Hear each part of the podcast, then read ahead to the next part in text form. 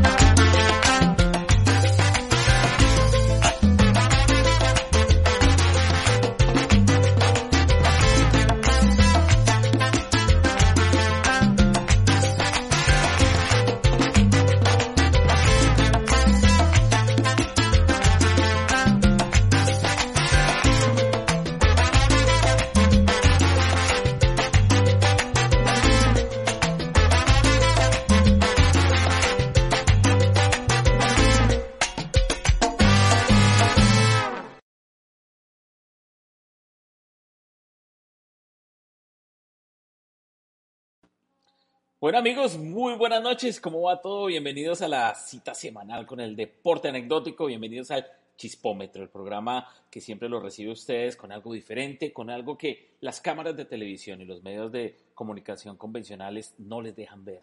Hoy con un programa súper especial, con algo que realmente ya hoy por hoy es parte del ADN de cualquier deporte, cualquier disciplina que tengamos nuestros atletas nacionales o internacionales ahí adentro.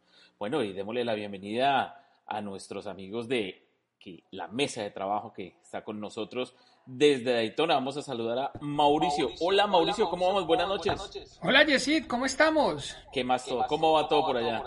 Bien, bien, hoy un poquito alejado del estudio porque estoy en un hotel pasando la noche en Orlando que mañana mi esposa va para Colombia, entonces estoy aquí en un estudio improvisado, pero todo bien. No, yo también estoy en estudio improvisado. Eh, Mauro, porque pues estamos viajando, nos estamos trasladando de una ciudad a otra, pero bueno, aquí estamos también muy pendientes sin dejar de nada, nada, ningún detalle eh, del chispómetro como tal. Alejo, muy buenas noches, ¿cómo vamos?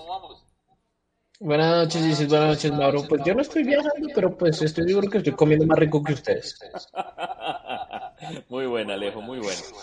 Bueno, señores, hoy un programa muy especial, obviamente después de una semana bastante agitada a nivel de noticias de Motorsport, Mauro. Juan Pablo Montoya parece que no va a tener agenda, no va a tener un solo minuto en la temporada entrante.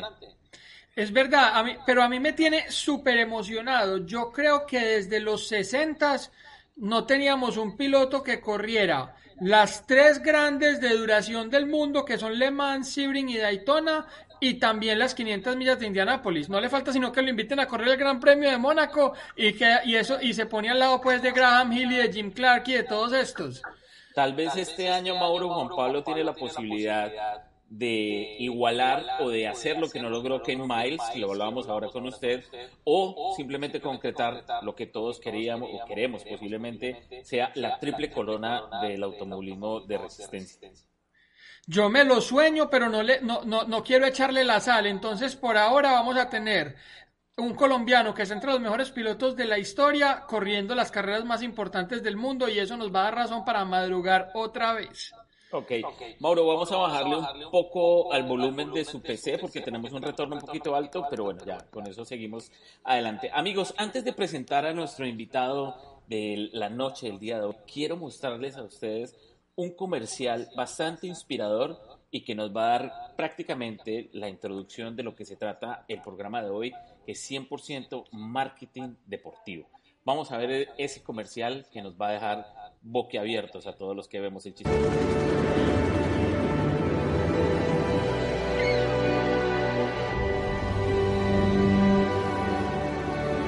The challenge of my life is to find out how far I can take it. The only thing that you can think of is that moment right there.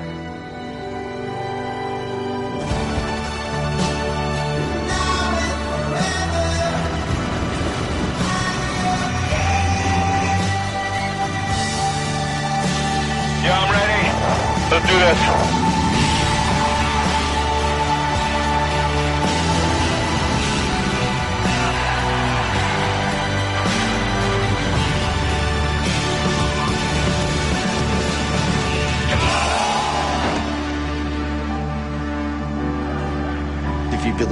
Then anything is possible. ¿Qué deporte le gustaría practicar a usted, Mauro, después de ver este comercial? Le digo la verdad, wingsuit. Es algo que yo veo esos videos de wingsuit y me imagino, no he tenido tiempo, he tenido uno- un, un- un par de años muy ocupados, pero desde hace un par de años me puse la meta de tener la licencia de paracaidista y la tengo que sacar para ver si por lo menos me puedo tirar con un wingsuit a jugar con las nubes donde no tenga montañas contra qué pegarme. Bueno, vamos a hacer una cita aquí, Mauro. Cuando vaya a volar, me avisa, miramos a ver cómo hacemos y yo vengo a ese vuelo inaugural suyo. Perfecto. Alejo, ¿qué deporte le inspiraría a usted después de ver este comercial? Honestamente, yo creo que el snowboarding, esos paisajes y, bueno, obviamente yo no sé cuántos años tendrá que entrenar uno para tirarse un helicóptero y luego iniciar uno el descenso, pero eso debe ser una cosa increíble. Amigos, el efecto que ha logrado estos, este tipo de comerciales no es ni siquiera consumir el producto, es tal vez llamar la atención para que uno viva un estilo de vida en torno al deporte. Una estrategia de marketing deportivo que me atrevo a decir yo en este momento es la más exitosa a nivel mundial. Muchas marcas quisieran hacerlo, quisiera seguir su ejemplo, tratar de tenerlo, pero más allá de eso, ya que las marcas tienen tantos recursos, agencias de medios, de una cantidad de cosas, relaciones públicas, tienen de todo, es también llamar la atención de esos deportistas que de, tal vez no han entendido que alrededor del deporte gira un negocio. Gira también pertenecer a la marca, ser parte de ese ADN y cumplir con algunos requerimientos. Pero para eso tenemos un super invitado espectacular y quiero darle la bienvenida a Pierre Scholz. Hola Pierre, muy buenas noches. Hola, gracias por la invitación y, ustedes estaban hablando de los estudios improvisados. Yo también tengo el mío improvisado porque me estoy mudando y pese a que tengo un buen micrófono, estoy aquí en medio del trasteo, pero un, honor, una honra hacer parte de, esta noche y de este programa. Bueno, Pierre, eh, lo presento, le presento a Mauricio Toro. Mauricio es nuestro experto, nuestro ingeniero, sabe Placer. de Motorsport como un tremendo. Y Alejandro, afortunadamente, ha venido compartiendo este ADN por el deporte desde hace muchos años conmigo, pero es el encargado de hacer las preguntas tipo aficionada. Entonces, ahí ya tiene la mesa de Excelente. trabajo, Pierre. Gracias, un placer conocerlos a todos. Sí vi eh, esa afinidad con el deporte a motor, haciendo los comentarios sobre Juan Pablo Montoya y su agenda. Eh, y sobre el tema del snowboard y saltar del helicóptero, con seguridad es un asunto bastante difícil, pero snowboardear no es tan complicado. Así que eh, ojalá tenga la oportunidad de, de volverlos a ver pronto en espacios como esos, el de un wingsuit, el de saltar desde un avión de pronto y snow- snowboardear. Bueno, amigos, este gran invitado que tenemos ahora ha estado alrededor de una marca por muchísimos años. Lo conocimos en Colombia, luego viajó a Brasil, ahora lo tenemos muy bien en Estados Unidos, afortunadamente lo tenemos de este lado, haciendo unos eventos impresionantes donde se puede vivir el deporte, la esencia y un estilo de vida. Pierre, ¿cómo se logra ingresar a este selecto grupo de profesionales que pertenecen a una marca tan importante como Red Bull? Bueno, no, no creo que sea algo necesariamente muy complejo. Eh, constantemente y afortunadamente, una marca como, como Red Bull continúa creciendo y cada día se abren nuevas oportunidades. De hecho, ahora mientras hacemos este programa, puedo decirles que hay una oportunidad muy interesante abierta en Argentina como director de deportes para Argentina. Eh, lo pueden encontrar en la página de oportunidades de trabajo de Red Bull. Creo que es redbull.com slash jobs, eh, pero si lo googlean lo van a encontrar. Eh, de manera que pues no es tan difícil hay una plataforma muy bien estructurada que ofrece todas las oportunidades de trabajo que la compañía tiene a la mano, incluso en tiempos de pandemia tenemos la fortuna de continuar creciendo y de continuar contratando gente.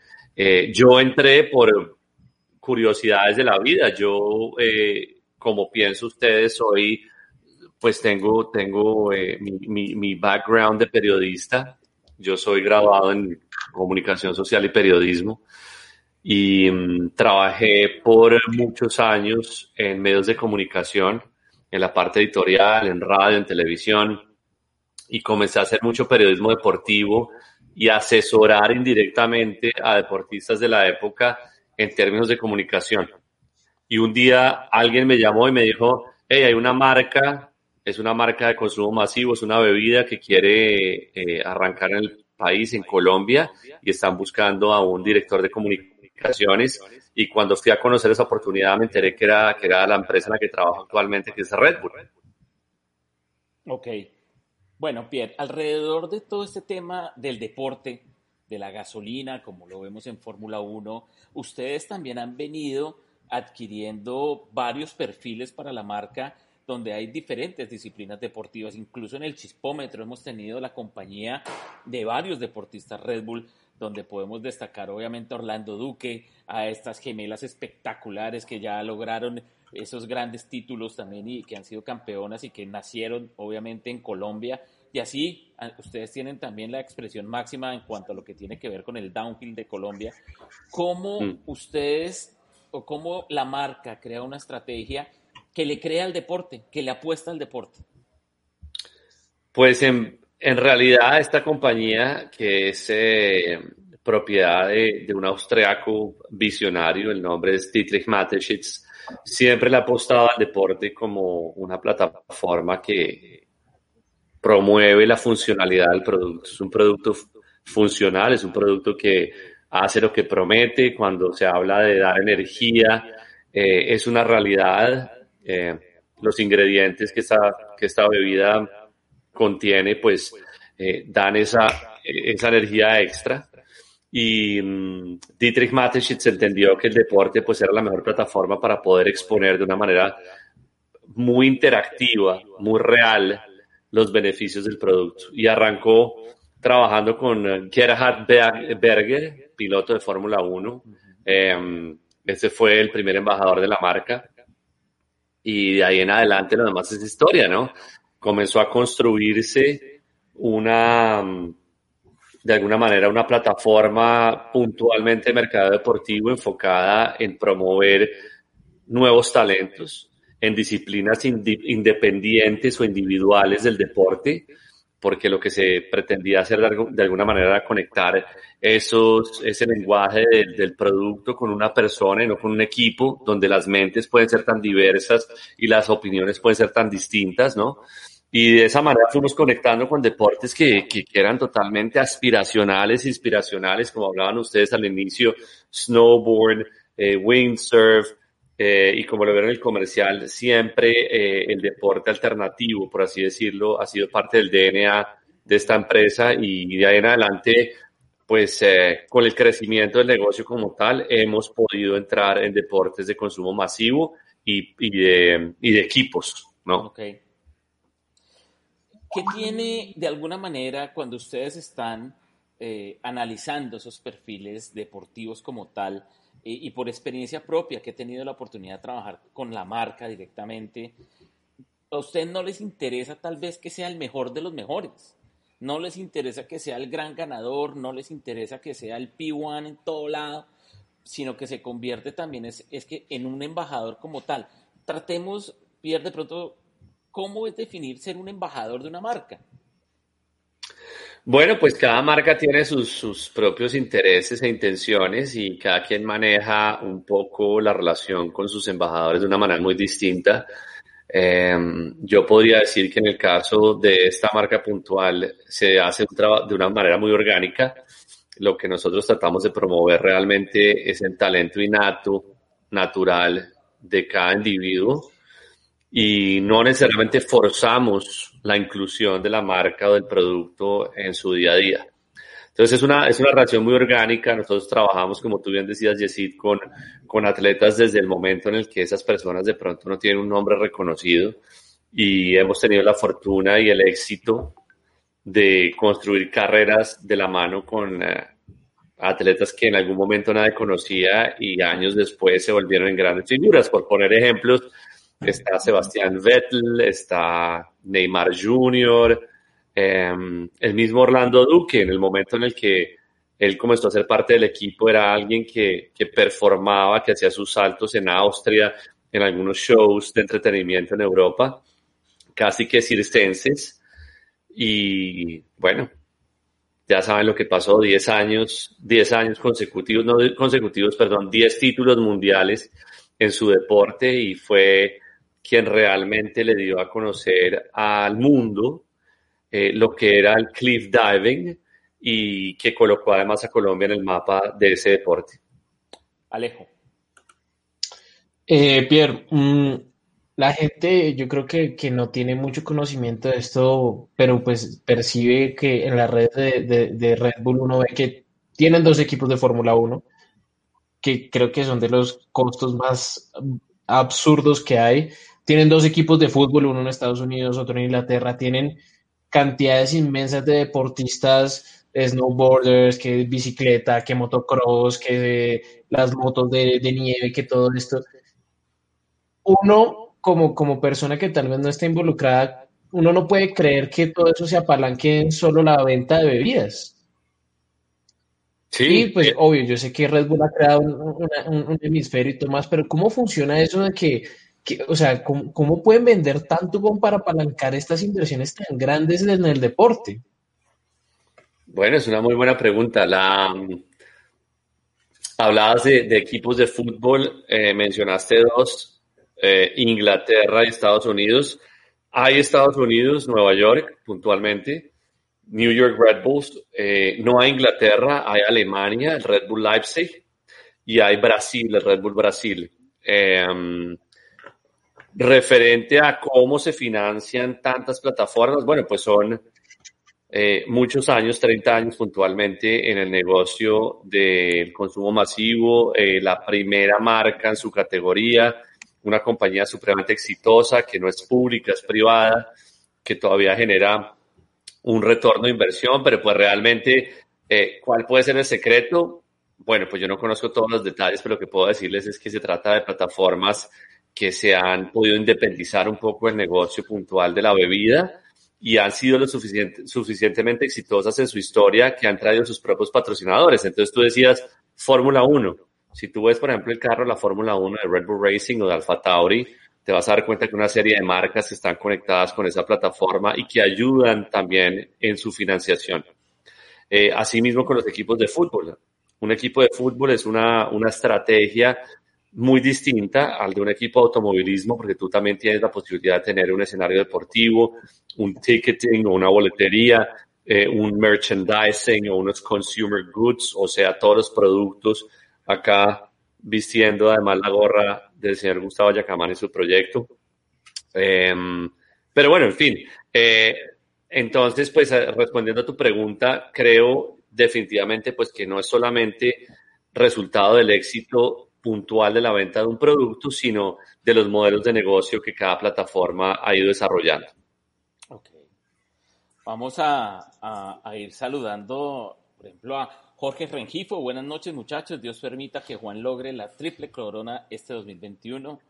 Andrés Pérez Duarte nos dice saludos a la mesa de trabajo del Chispómetro. Andrés, gracias por estar en el programa. Gracias a Jorge por ese comentario alentador de que ojalá lo logre. Bueno, Pierre, volviendo al tema de los atletas, obviamente ustedes tienen como cazadores, como esos cazatalentos que van buscando quién se destaca o simplemente tienen alguna forma de que esos perfiles lleguen a la marca? Los hay de manera, bueno, digamos que sí, no, o sea, Dentro de la estructura no existe, digamos, un cargo puntual en el que eh, recaiga esa responsabilidad. Todo funciona a través de conexiones, así como ustedes constantemente escuchan, leen y ven sobre potenciales talentos, pues nosotros también tenemos de alguna manera nuestros ojos y oídos por ahí que nos permiten saber quién está contando alguna historia interesante. Eh, sin embargo, sí tenemos una estructura de, de gerentes de atletas que tienen dentro de su responsabilidad también em, el hacer una, un estudio de mercado un poco más directo, más detallado eh, sobre las posibilidades que presenta cada país, cada mercado en relación a atletas y, y de ahí surgen, surgen esas oportunidades. Y ahora que mostrabas este video en, en, en Bilbao, yo, yo estuve ahí, esa fue la, esa fue la despedida de, de Orlando. Eh, yo andaba aquí a la derecha prácticamente viendo ese salto eh, y fue fantástico ver no solamente a la gente que hace parte del tour, sino pues a los españoles vistiendo la máscara de Orlando Duque en honor a, a, esta tremenda figura. Fue un evento bastante, bastante emocional. Así como ves a esta persona llorando, y también estaba botando lágrimas. Ustedes, eh, en especial usted, lo hemos visto supremamente cercano con los atletas, a pesar de que obviamente usted dentro de la organización obviamente va ascendiendo, pero esa compañía y esa camaradería con sus atletas continúa. Más o menos, pues por ejemplo con Orlando he perdido un poco la comunicación porque pues el hombre viaja mucho, eh, yo también pues eh, salí de Colombia hace muchos, muchos años Em, pero sí he entablado, he tenido el honor y la oportunidad de, em, de entablar una relación muy bonita con, con, muchos atletas con los que he trabajado en, en estos casi 20 años de, de, profesión en el deporte. Y más que entablar una relación, sí tengo que decir que soy como una esponja en términos de aprendizaje y algo que disfruto plenamente es eh, aprender constantemente de los atletas con los que puedo, interactuar, ¿no? Las enseñanzas que le, le dejan a uno estas personas con talentos increíbles son de pronto la mejor remuneración que yo he tenido en, en mis años de trabajo es eh, poder aprender de, de, ellos. Bueno, cada vez eh, hablemos específicamente de Colombia, eh, hay una explosión de talentos impresionantes, vemos eh, nuevos jóvenes promesas en cuanto a automovilismo, se ve gente muy destacada en natación, ahora vemos gente incluso practicando hockey, deportes que de pronto no son del ADN de Colombia, pero que están próximos a salir o que están en una explosión impresionante de éxito. Pero vemos que de alguna manera ellos eh, olvidan de alguna manera que hay un trabajo adicional y es empezar a a tratar de entrar en el mundo de las marcas, en el mundo de los sponsors, de los patrocinadores como tal. Eh, usted, ¿qué tanto, usted está, digamos que usted ha estado de lado y lado, usted recibe propuestas, pero también con sus atletas ustedes terminan también como llegando a darles consejos y todo ese tema. Un atleta que esté en un momento de explosión, ¿qué tiene que hacer para entender que de todas maneras el deporte es un negocio como tal y que tiene que jugar con las marcas? Bueno, pues y con todo respeto aquí yo tomando cerveza mientras hablamos, pero pues eh, me parece una saludos a todos los que nos están viendo.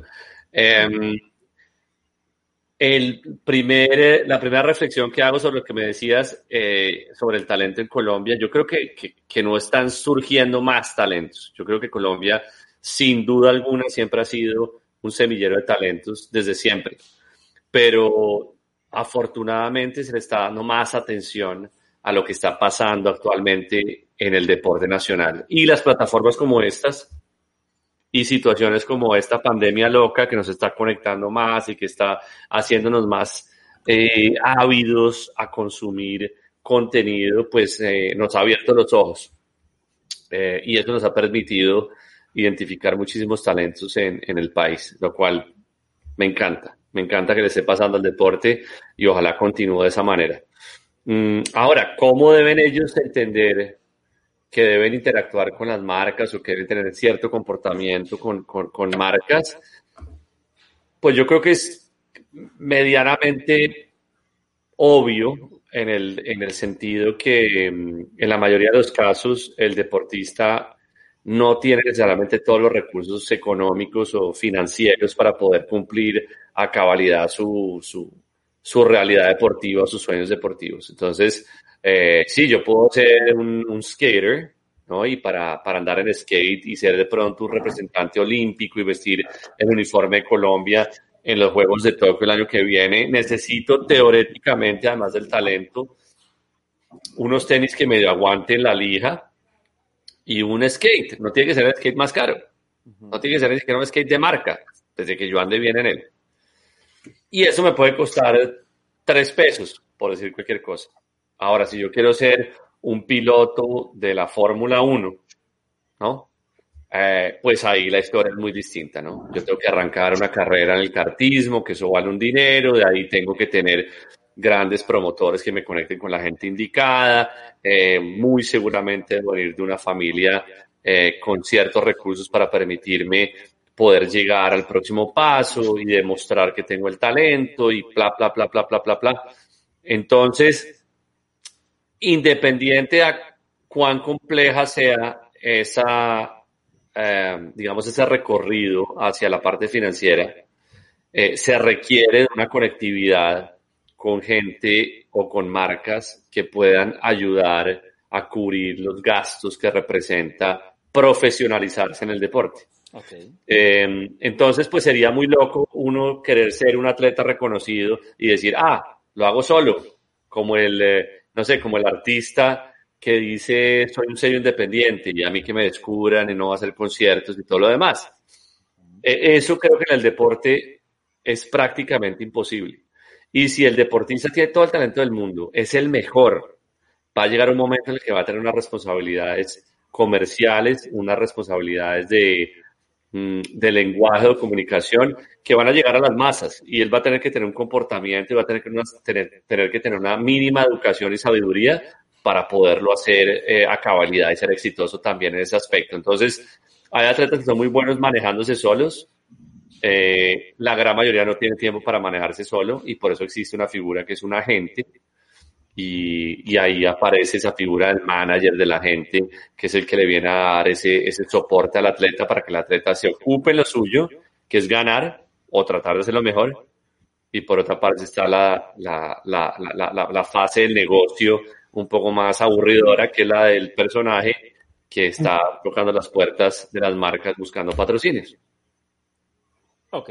Ale, eh, Mauro, ¿tienes alguna pregunta? Te vi levantando la mano. Sí, Pierre, una, eh, Red Bull tiene una de las estrategias, yo creo que de mercadeo más interesantes, porque al, patrocinar atletas, en lugar de pagar la pauta, logran un, free press. Y esto, pues, aquí te pregunto números para ver si las marcas que nos ven y todos se motivan también a, a patrocinar atletas. ¿Ustedes saben cuántas veces el free press que logran valdría en pauta si lo fueran a comprar versus lo que invierten en los atletas? Uy, esa es una pregunta muy, muy amplia, em, porque cada caso pues tiene su, su, su, reporte, digamos, de retorno de inversión, por así decirlo. Eh, pero es interesante lo que preguntas, Mauro, sobre el tema de retorno en medios, porque es una manera muy tradicional de evaluar el impacto que tienen las campañas en deporte, que es como que cuánta prensa generó y cuánto vale eso en medios. Eso para serte muy sincero, hoy por hoy está relativamente mandado a recoger. ¿Y por qué lo digo? Porque es que los medios convencionales con los que se medía el impacto del deporte cada vez son menos consultados. Y tú lo decías al principio del programa, ¿qué pasará con Juan Pablo Montoya si se vuelve a mandar? Juan Pablo Montoya, canoso, tal, así, tan canoso como yo, etcétera. Bueno, no tiene barba y sí tiene pelo, pero en fin, está canoso. Eh, si Juan Pablo vuelve al deporte, que lo va a hacer de manera excepcional, porque es un, es un personaje excepcional, pues muy seguramente no, está, no estará pendiente de cuántas veces el periódico El Tiempo le publica una página, o, porque el periódico El Tiempo lo lee mi papá. No creo que lo leas tú o, o mi hijo, ¿sí? Em, entonces, realmente yo creo que hoy por hoy la, el retorno de inversión sobre el impacto que tienen ciertas estrategias de mercadeo, no solo en el deporte, sino en todo, está basado más en la creación propia de resultados y de contenido. Y ahí es cuando tú ves cómo la plataforma de los atletas hoy por hoy en Instagram o en Facebook o en YouTube es lo que más vale. Hoy por hoy, uno, no sé, voy a poner un ejemplo por salirme un poco de, de incluso la marca que represento. Eh, hay cantidades de tenistas. No sé, hablemos de Nadal, por ejemplo, ¿cierto? Que, que hoy por hoy toda su fanaticada y todo el que quiere saber de Nadal está recurriendo directamente a sus propias plataformas para saber lo que pasa con él. Eso tiene un valor casi que intangible, que no es comparable con el impacto que podría tener una página en un periódico convencional. Entonces, a tu pregunta, que es eh, cómo se mide ese retorno, vale la pena, no vale la pena, eh, lo que te puedo decir es, vale absolutamente la pena invertir en deporte, porque el deporte, y tuve oportunidad de tener algunas conferencias para la Universidad de los Andes, para la Universidad Católica en Manizales, para algunos medios de comunicación en Colombia, el deporte no es una moda, nunca ha sido una moda. Entonces, algo que sencillamente hace parte de la cultura de la sociedad, sea, sea la que sea, y la construcción de héroes es algo que no, no pierde valor. Entonces, frente a lo que tú me planteabas, sí, la invitación es a que todas las marcas eh, hagan una, evaluación directa sobre el uso de sus eh, recursos de, de, mercadeo y ojalá los puedan destinar en construcción de un deporte que no solamente les va a traer un retorno, sino que también les va a permitir construir sociedad, futuro. Em, en fin, esto es en pro de, de, los, de los, las nuevas generaciones, en fin. Alejo. Pierre, eh, como jefe de comunicaciones, cuando uno mira los productos audiovisuales de Red Bull, uno mira que así lo produzcan en la Antártida, en el Chocó, en Argentina, en Europa, en donde sea, Red Bull siempre tiene como un, sello característico en sus producciones y en todo ese tipo de cosas. ¿Cómo manejan eso? O sea, ¿cómo hacen para que tanto el que produce en Colombia como el que produce en, Estados Unidos, como el que produce en África, eh, manejen como ese mismo estilo creativo para la marca? Bueno, pues me encanta que tengas eh, el ojo tan crítico para identificar eh, ese nivel de detalle y entender que hay una, una unidad en cuanto a la imagen y pues esa es justamente la intención, o sea, esta marca puntualmente tiene toda una plataforma de medios, se llama Red Bull Media House, tiene todo un departamento de comunicaciones completamente em, enfocado en producir contenido de calidad eh, y los estándares son bastante exigentes. Entonces, si, si me preguntas, hey, pues, ¿se puede contar todo lo que la marca hace o crear historias sobre todo lo que la marca hace constantemente? No, porque realmente lo que se busca es contar con lujo de detalles y calidad eh, algunas de esas historias, porque producir contenido es algo que cuesta mucho dinero también. Em, entonces, sí, la marca se ha enfocado desde hace mucho tiempo en que todo lo que se muestre, se muestre con el mismo valor que tiene eh, la esencia del deporte, el logro del atleta a toda su cabalidad. Entonces, pues si de pronto captáramos un salto de Orlando, mm, no sé, de una manera simple o vaga, ¿no? Pues su salto va a dejar de verse tan extraordinario como él realmente es. Entonces, un poco la, el ejercicio que nos hacemos constantemente es, ¿cómo hacemos para mostrar esto de la forma tan wow, tan brutal como realmente lo es, ¿no? Y, pues es básicamente la razón por la cual es tan unificada la imagen y el contenido que, se puede consumir de la marca independiente al país donde este se, se vea. Bueno, Pierre, otra cosa que me encantó que hace la marca en su momento eh, fue con Stan, no me acuerdo el apellido, él estaba en Colombia. Stan Fis. Stan eh, se preocuparon porque tanto el atleta como la persona más cercana al atleta conocieran la marca la, y, supieran utilizar el producto como tal. Entonces, eh, ese nivel de aprendizaje y entendimiento no solamente ayuda a que se vea bien el producto, sino también a a usar el producto. ¿Y a qué voy? La gran mayoría de personas piensan que consumir este tipo de bebidas energéticas es dañino, es malo. Y hay una publicidad negativa en torno al tema, más por ignorancia que por, que por practicidad del tema. ¿Cómo luchan ustedes contra la ignorancia de ese tipo de personas, más allá de la capacitación que le dan a sus atletas? Bueno, no es una, no es una lucha realmente, es más un, un trabajo consciente de información y educación. Es eh, más que natural que la gente tenga inquietudes y dudas sobre cosas que desconoce. Eh, por mucho tiempo se hablaba que este producto tenía mucha cafeína eh, y nadie se puso a mirar los detalles y se dio cuenta que tiene menos cafeína que una taza de café, por ejemplo. Eh, mucha gente decía, no, es que eso es el, es el azúcar, eso es una cosa tenaz. Y nadie se puso a indagar y se dio cuenta que en términos de, de, de, de gramaje es menos azúcar que un jugo de naranja. ¿No? Entonces, es como toda la vida. Yo creo que cuando se desconoce algo, cuando aparece algo innovador, supremamente exitoso, eh, siempre aparece alguien y dice, ah, eso no puede ser así, eso no puede ser tan fácil, eso tiene alguna cosa rara, eh, en fin. Pero entonces, eh, con relación a tu pregunta, pues hay un trabajo constante de educación al consumidor, hay una plataforma completa que se llama Consumer Collecting y muy seguramente ustedes los han visto, son los chicos y chicas en, en sus Mini Coopers con la latica encima. Eh, no son promotores de marca, no son modelos promocionales, eh, son funcionarios de la empresa capacitados y preparados para decirle a alguien, hey, tenemos esto, te gusta, no te gusta, para esto sirve, para esto no sirve.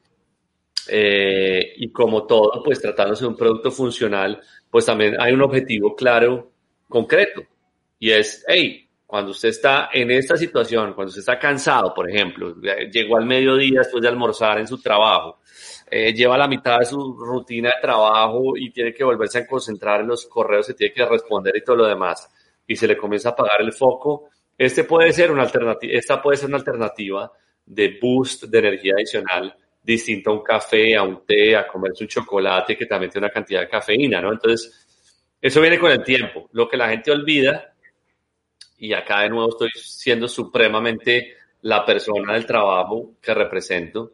Eh, Red Bull tiene 30 años en el mercado. Coca-Cola, Pepsi tienen 100, 125 años.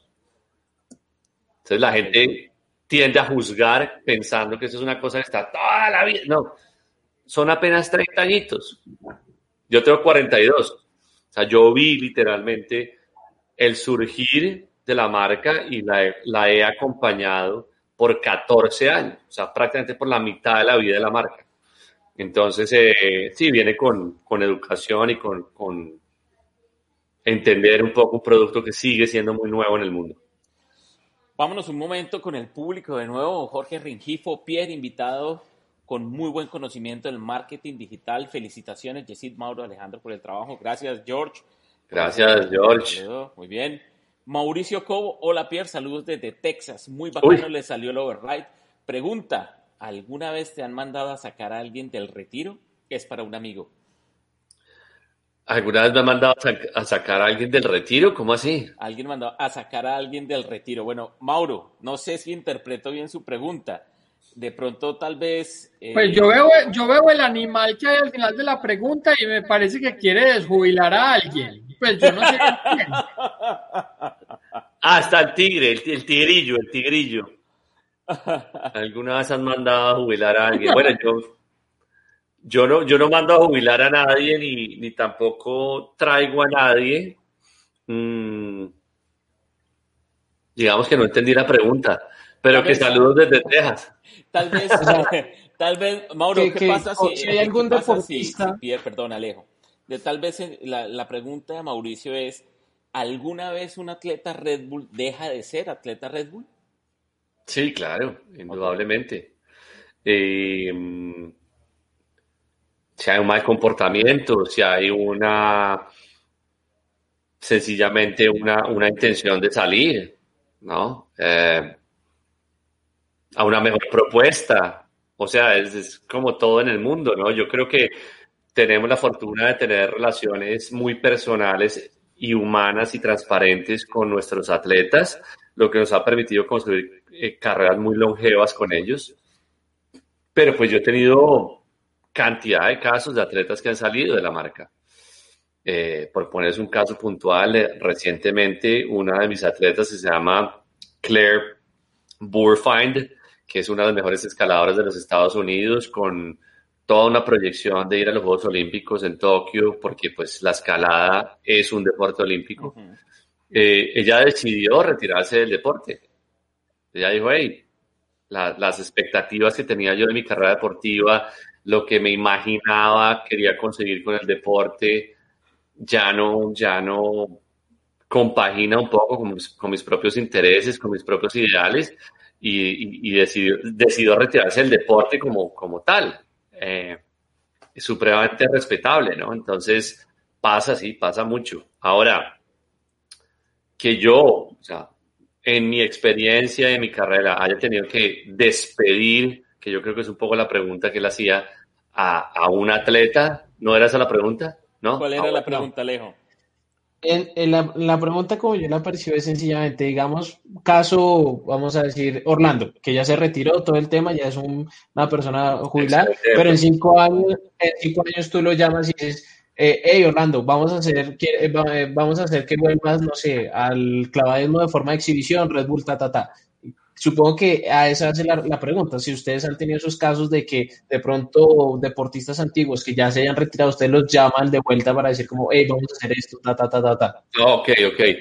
Eh, no, o sea, sinceramente, cuando, cuando el atleta toma la decisión de jubilarse, pongámoslo de esa manera, por, por sus años en el deporte, caso puntual Orlando, caso puntual Carlos Burle, por ejemplo, surfista de grandes olas con el que trabajé mucho tiempo en Brasil y que es una gran leyenda, deciden parar, eso no, eso digamos que no rompe una relación con una marca con la que, con la que tuvimos el privilegio de crecer conjuntamente. Entonces, digamos que mañana me llamara Burle o, Orlando y nos dijera, hey, tengo un proyecto, pues vamos a ser los más interesados en poder ayudar a ese atleta a desarrollar su propuesta, ¿no? Entonces, no se rompe una relación, digamos. Bueno, vamos a, romper este bloque que, prácticamente se convirtió en un bloque muy especial para los deportistas, en especial para los papás, pilas con las redes sociales, pilas con las presentaciones. Ojalá puedan apoyar a su hijo o a su atleta con una persona que haga las tareas difíciles y que sea él que se dedique a su disciplina deportiva. Pilas a aprender de la marca, pilas a, a tener muchas cosas pendientes. Espera, interrumpo esto porque el comentario está buenísimo. Dice Mauricio Co, gracias al Millennial por explicar mi pregunta. ahí, está, ahí está el Millennial haciéndonos entender la, la realidad. Bien, Alejo, muy bien. Y hablando, hablando de Millennials, yo no sé si tienen opción, y, veo que lo tienen a tiempo real. No sé si pueden ver la gincana de Travis Pastrana, el último video que acaba de publicar Pastrana, si no me equivoco, antes de ayer. ¿Podemos verlo dos segunditos? Claro que sí. Mientras yo hago una pausa, hago una pausa activa aquí rapidísimo y, vamos viendo ese video, ya lo comentamos. porque tiene todo que ver con eso. Vamos a ir buscándola para ir luego con un bloque de lo que es realmente el, el, chispómetro como tal, que es anécdota. Entonces, Travis Pastrana. Búscate Travis Pastrana, eh, Gincana. Ok y, uno de los videos más recientes que fue publicado, si no me equivoco, hace dos días, conjuntamente con Subaru.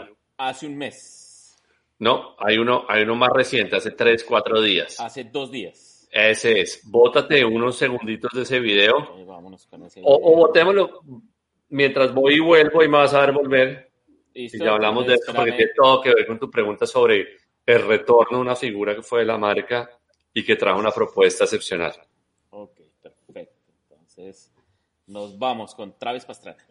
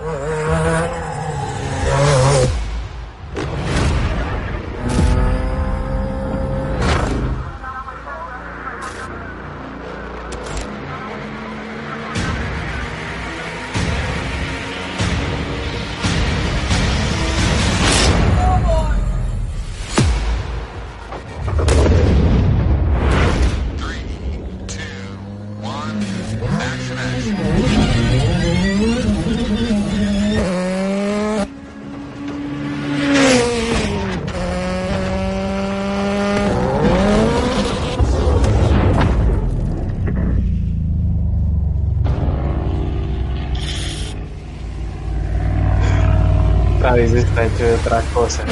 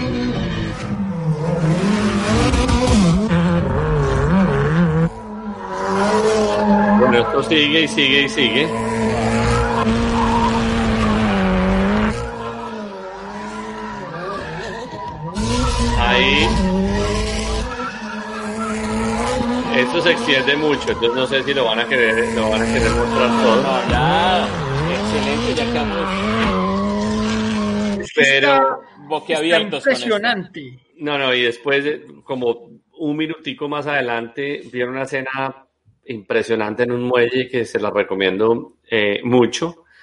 Eh, el que tiene cierta noción sobre manejar, manejar carros, manejar carros de 800 caballos de fuerza como ese, ese Subaru, sabrán que lo que está haciendo el hombre ahí no es absolutamente para nada fácil. El punto es, Travis es un atleta que tiene prácticamente los mismos años eh, como atleta patrocinado por la marca que la marca en sí. Eh, y cada vez que él va y viene, va y viene, eh, la marca sigue acompañándolo, ¿no? Él estuvo separado por un tiempo cuando inició toda su marca de Nitro Circus y, y giró por el mundo con sus shows. Después vendió esa franquicia a un grupo de inversionistas australianos. Eh, después volvió, ¿no? Eh, y ahí lo ven ustedes otra vez eh, en una propiedad que incluso fue de otro atleta, de otra marca similar. Y este video justamente se llama el Takeover, ¿no? Que es Travis Pastrana tomando esta plataforma donde muestra sus habilidades al volante, que son bárbaras. Eh, tremendo video, está súper de moda ahora, todo el mundo lo está viendo, todo el mundo lo está comentando y quería que, el chispómetro lo tuviera también eh, disponible. Bueno, como, como vamos a entrar a la parte anecdótica del programa, yo les cuento que yo pensé que estaba haciendo ahora era una gincana en el Andretti Karting, al que nos recomendó ir. eh, eh, Pierre. la Sí. verdad fue ¿Cómo estuvo eso? No, estuvo excelente, pero el manejo de la potencia me iba dando un poquito duro, más encima lo controlan todo. Sí. Apenas tú cometes un error, se oprime algún botón y ¡brum! te mandan, te dejan otra vez como en stand-by y vuelve y arranca. Bueno, eso fue la locura. Y Pero eso a los, que les, a profesionales- los que les ponen lento el carro es a los más malitos. Entonces. Mire, no Mauricio, la verdad, sí, me tocó. Incluso estaba corriendo con un atleta Red Bull, como lo es Gustavo Yacamán. Luego estuve con el campeón de Fórmula 3 eh, de acá en Estados Unidos. Entonces, claro, me atendieron totalmente. Y mi desquite fue luego en, en un laser shoot que tienen allá. Y bueno, ahí sí ya los atendí, se me salió el alma, el guerrero que hay en mí, y logré dejar a los dos pilotos fuera de combate. Pero, Pierre, ahora sí viéndonos acá, por sus manos, por su contacto como tal, usted ha tenido varios atletas con los que ha tenido que compartir muchas cosas. ¿Cómo su relación con Mariana Pajón, por ejemplo? ¿Qué es lo que más recuerda usted? Mariana, yo la llamo la, la abandonadora y ella me llama la abandonadora. Eh, Mariana, me acuerdo de ella chiquitiquitica. eh, en la pista de Medellín, ganando cada carrera, incluso carreras contra, contra su categoría o, misma de nombres. Y en esa época estamos hablando de, ya se me olvidó, no sé, ocho años atrás, seis años atrás, ocho años atrás.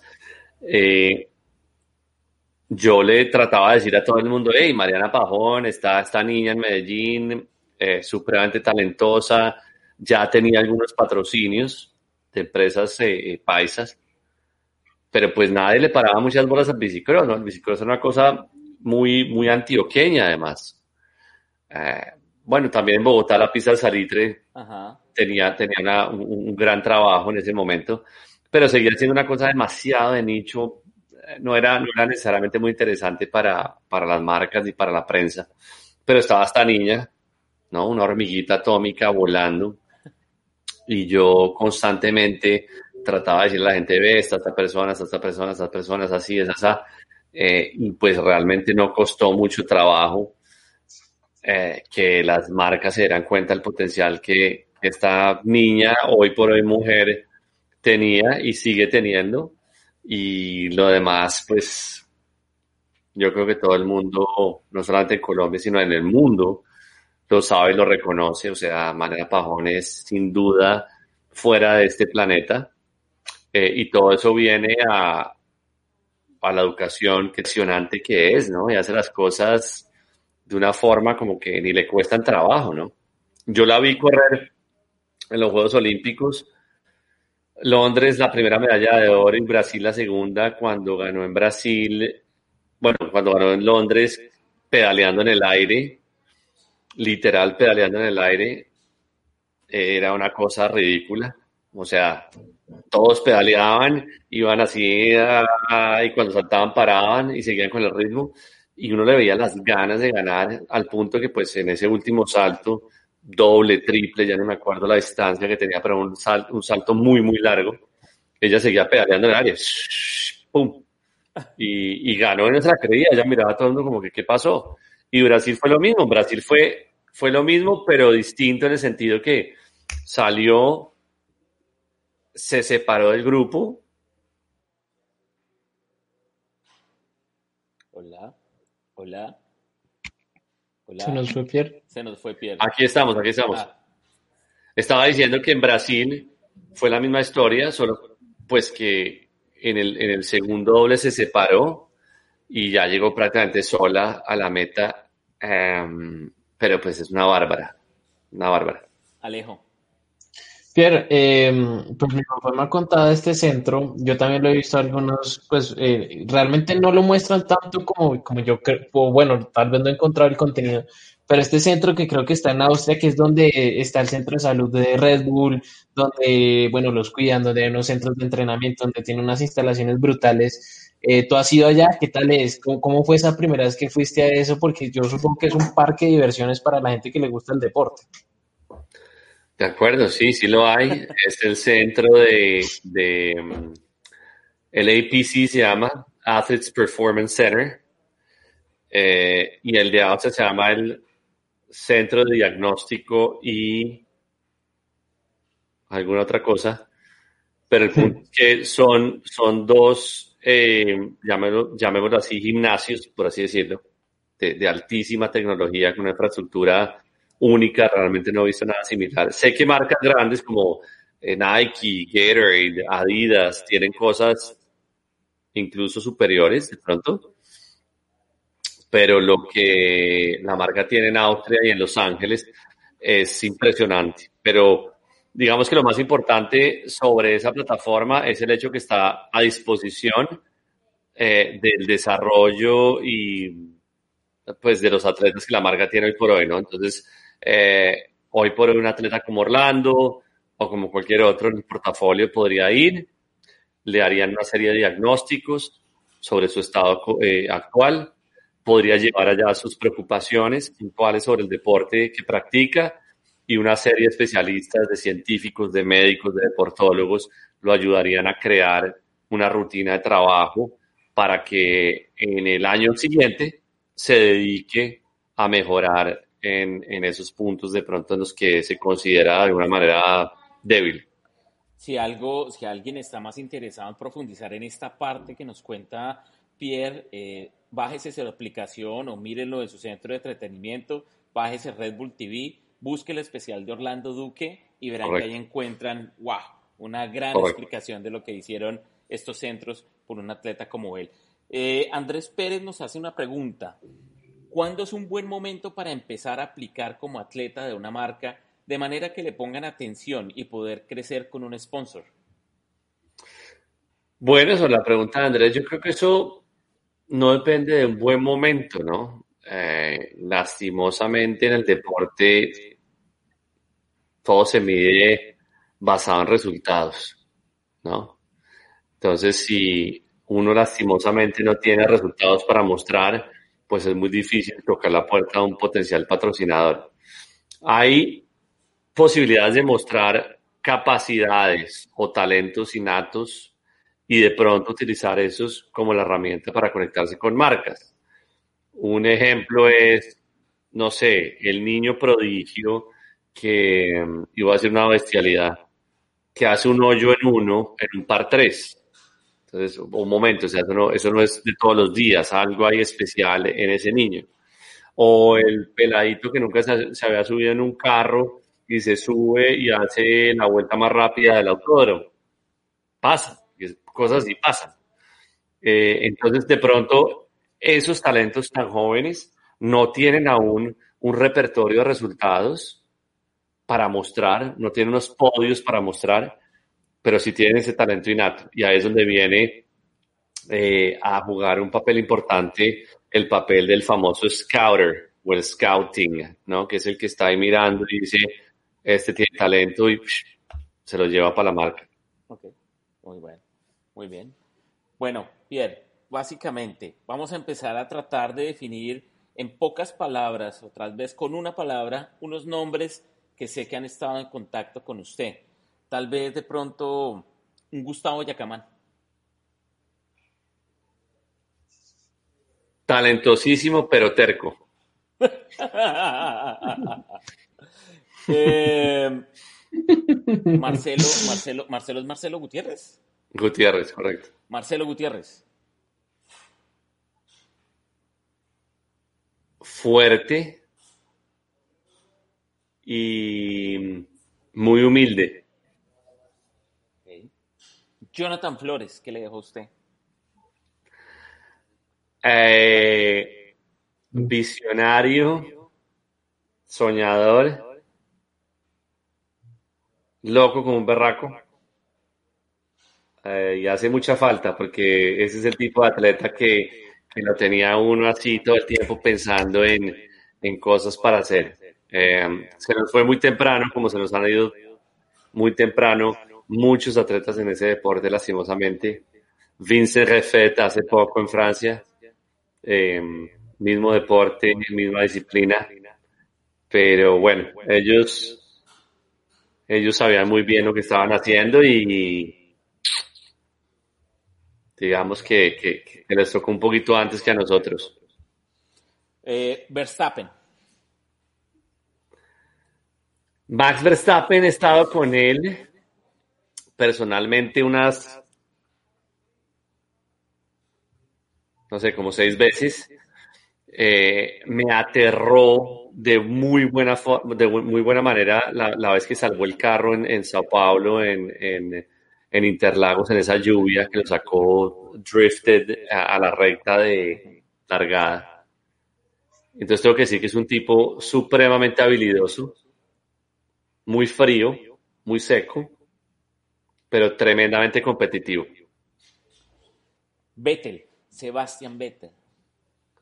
Sebastián Vettel, cuando yo lo conocí, cuando trabajé con él, que entre otras cosas el reloj que tengo es de la, de la, de la, serie de él. Eh, tipazo. Era, era súper divertido. Ah, o sea, definitivamente hace muchos años no lo veo, no, no, no, no, no, no interactúo con él.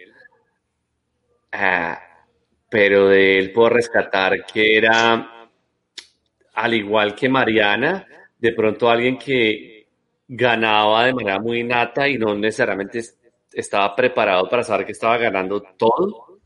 En la época que me tocó a mí con él, ganaba siempre, más o menos. Ok.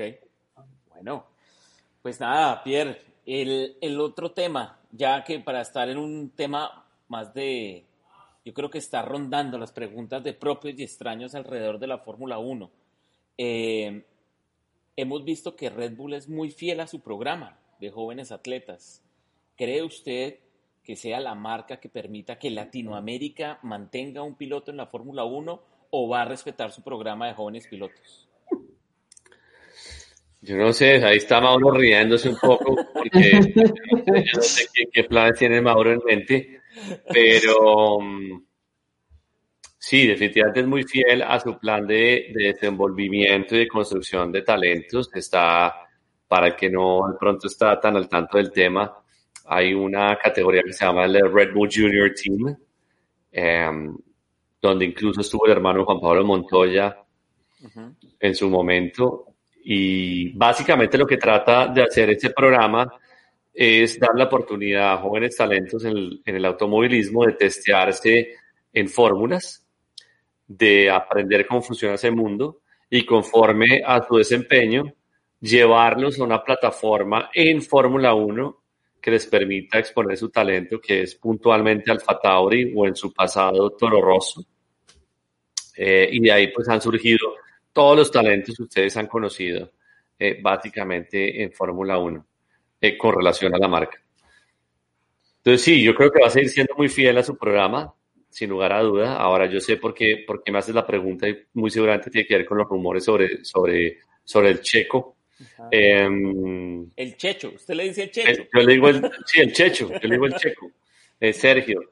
Em, y es que pues especula mucho sobre qué va a pasar con su futuro y sin yo tener nada que ver con esa organización que es, que es Red Bull Racing, porque es una empresa completamente separada, pero como fanático de la Fórmula 1 y a todo honor habiendo sido comentarista de la Fórmula 1 junto a, Germán Mejía Pinta, Diego Fernando Mejía, em, pues podría especular también.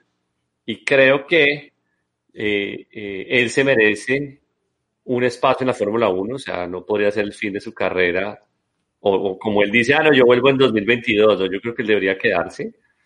Eh, si fuera una marca como, como Red Bull Racing la que lo pudiera traer a bordo, lastimosamente no tengo ninguna autoridad en ese sentido. Yo creo que, que, que Alex Albon está haciendo un trabajo excelente y no tendría por qué salir de ahí, pero ojalá sería un orgullo tener un latino de vuelta en la Fórmula 1. Yo sé que y ahí me corregirán ustedes que son más cercanos a Juan Pablo, y pronto el mismo Juan Pablo Montoya un día me llame y me diga, pero tengo entendido que en su momento a Juan Pablo la marca le coqueteó mucho para que se fuera a correr ahí y dijo, ah, yo no sé qué va a pasar con esa marca en la Fórmula 1 y, y, y pues si hubiese un latino pronto representando a esta marca puntualmente, sin lugar a duda, va a representar un gran impacto porque pues los latinos dominamos Alejo. Eh, ya como última pregunta, y se me había olvidado hacerlo, Pierre. Eh, ustedes también, obviamente, en estos últimos años los esports han ido creciendo de una manera apabullante, o sea, que se están comiendo el mundo, se están comiendo el resto de deportes. Y por ejemplo, una de sus eh, cosas es que aparte los equipos también ya empiezan a patrocinar influencers y todos estos casos como la casa que tienen en España, que es la de G2, que ellos tienen un grupo de influencers que han tenido 250 mil, 300 mil personas en sus directos y que a diario tienen 60 mil personas. ¿Cómo te ha parecido ese tipo de, ese, ese, surgir de, de, este tipo de, de, comunicación, ¿no? Y que son pelados jóvenes que maman gallo, pero que es eso, los ven 250 mil personas y el loguito de Red Bull está ahí, la nevera de Red Bull está atrás. Bueno, ¿cómo es eso? Pues yo creo que esta silla, esta silla lo, lo, dice, ¿no? Em, sí, yo digamos que soy eh, no millennial, millennial en ese sentido. Eh, vengo trabajando muy de cerca con, con, los deportes electrónicos desde hace unos ocho años más o menos, eh, entendiendo un poco más la industria, patrocinando atletas en ese mundo. Y pues em, lo que muchos pensaban en su momento que sería una completa locura, pues en realidad hace años es una realidad, ¿no? Y... Mm, es que es Sí, no, los esports, o sea, el punto es el deporte electrónico que, que, está siendo evaluado como un potencial deporte incluso olímpico, pues es una realidad. Eh, ahora, una situación global como la de la pandemia, que ha, ha, obligado a la gente a estar más conectada a través de este tipo de tecnología y de sacarle mejor provecho puntualmente a Internet, pues continúan demostrando que eh, lo digital, lo virtual es el futuro y el presente. Y los deportes electrónicos siempre han vivido esa realidad desde que comenzaron. Siempre ha sido un tema de estar en contacto online, de estar conectado por esto y por esto. Em, de manera que pues solo espero que continúe creciendo y espero aprender más y ser mucho más activo en ese mundo para que em, pues ojalá pueda también construir algunas historias de éxito en ese, en ese campo.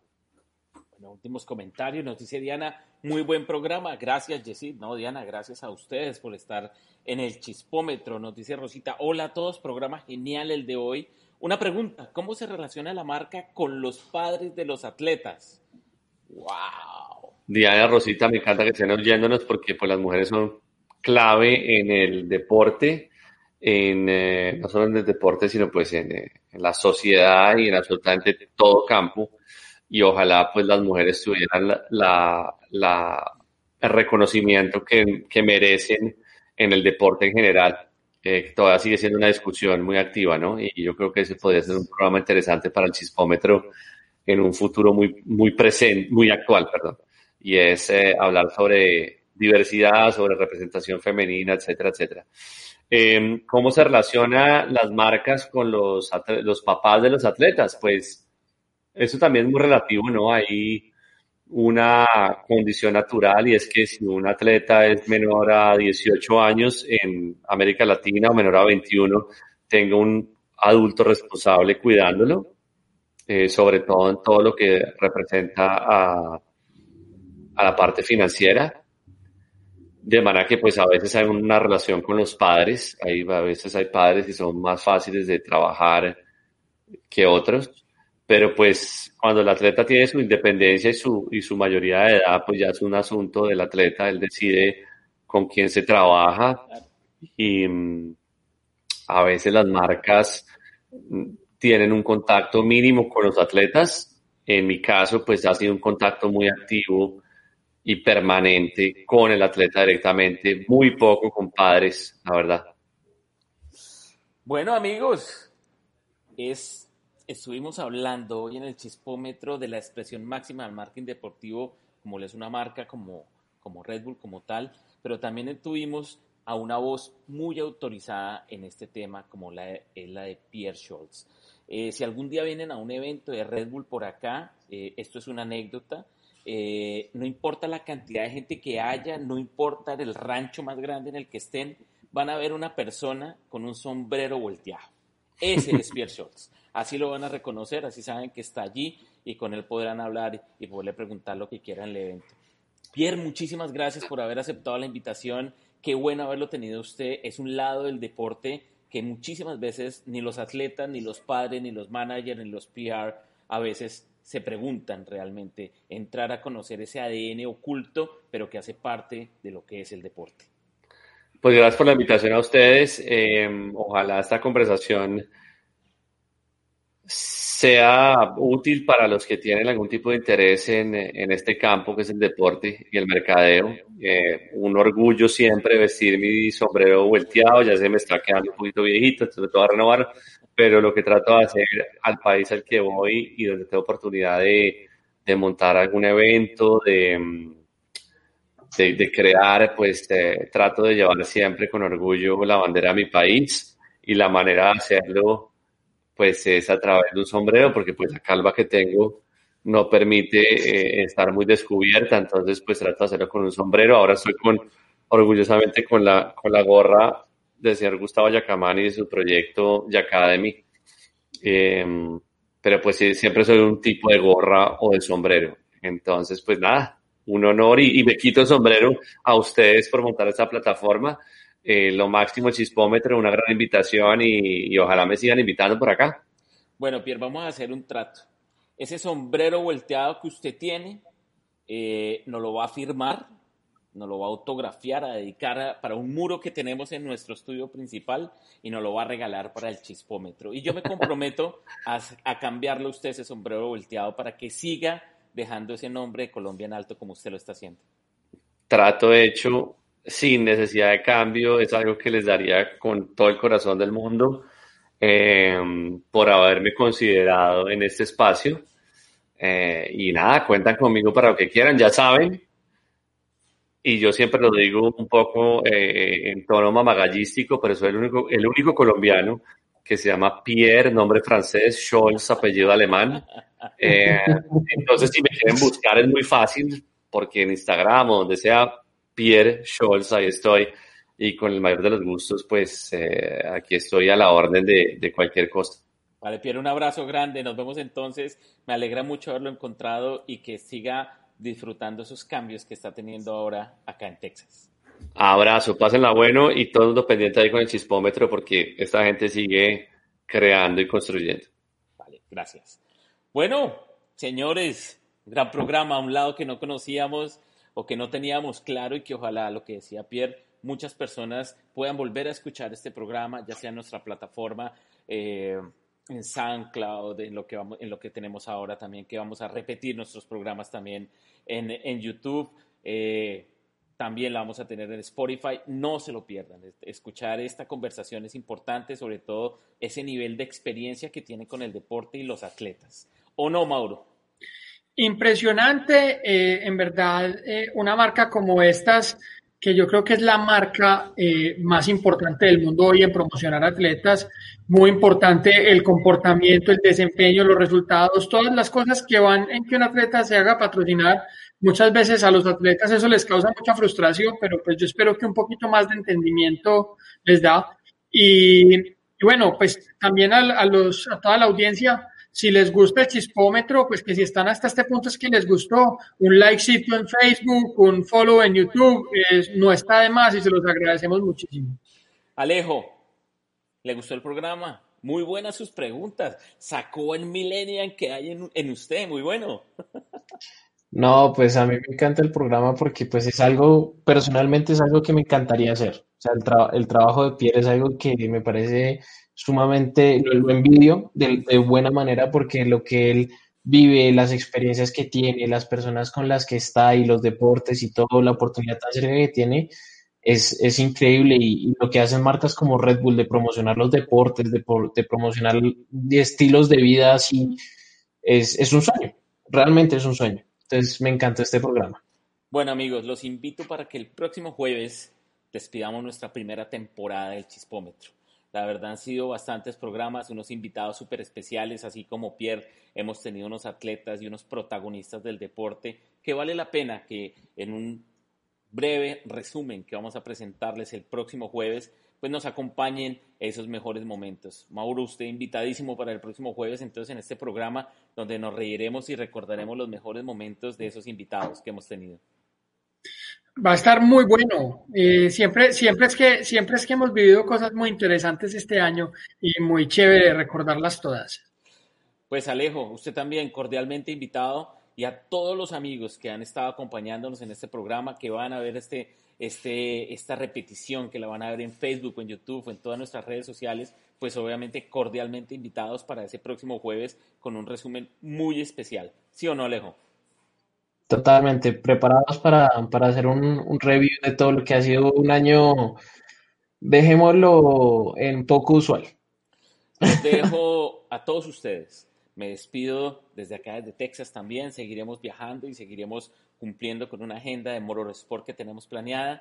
Y nos veremos el próximo jueves. Y los dejo con el comercial que más me ha gustado y que más vibra tiene por estos días, porque me acuerda mucho de esa hermosa Colombia de donde todos venimos. Un abrazo para todos. Chao, nos vemos. Gracias por estar en el Chispómetro.